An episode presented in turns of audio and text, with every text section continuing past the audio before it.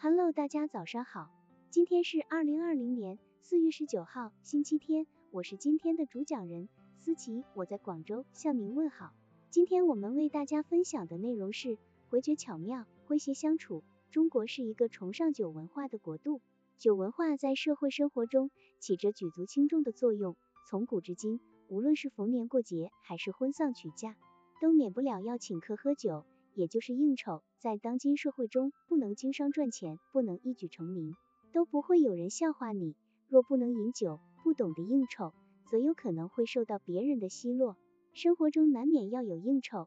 于是，只要一上酒席，遇有人敬酒，总要喝上一些。但如遇到某些特殊的情况，而不想或是不能喝，那该怎么办呢？要知道酒席上的氛围，总是喝酒容易聚酒难，反手为攻，酒场能守。在酒桌上有一种聚酒方式，叫做巧设圈套。反手为攻，就是先不动声色，静听其言，等待时机。一旦时机成熟，抓住对方言辞中的突破口，以此切入，反手为攻。使对方无言争辩，从而回绝。如果的确是对酒的招架力太差，就应该学会说好辞宴话。说好辞宴话，说不难却不简单，说难却似乎也不复杂。辞宴话的要点是巧妙应对，给他人营造一种诙谐的说话环境，让他人在微笑之余，欣然接受你对应酬的推辞。幽默辞宴的说话技巧：一、说话风格不要太过正式，更不要矫情。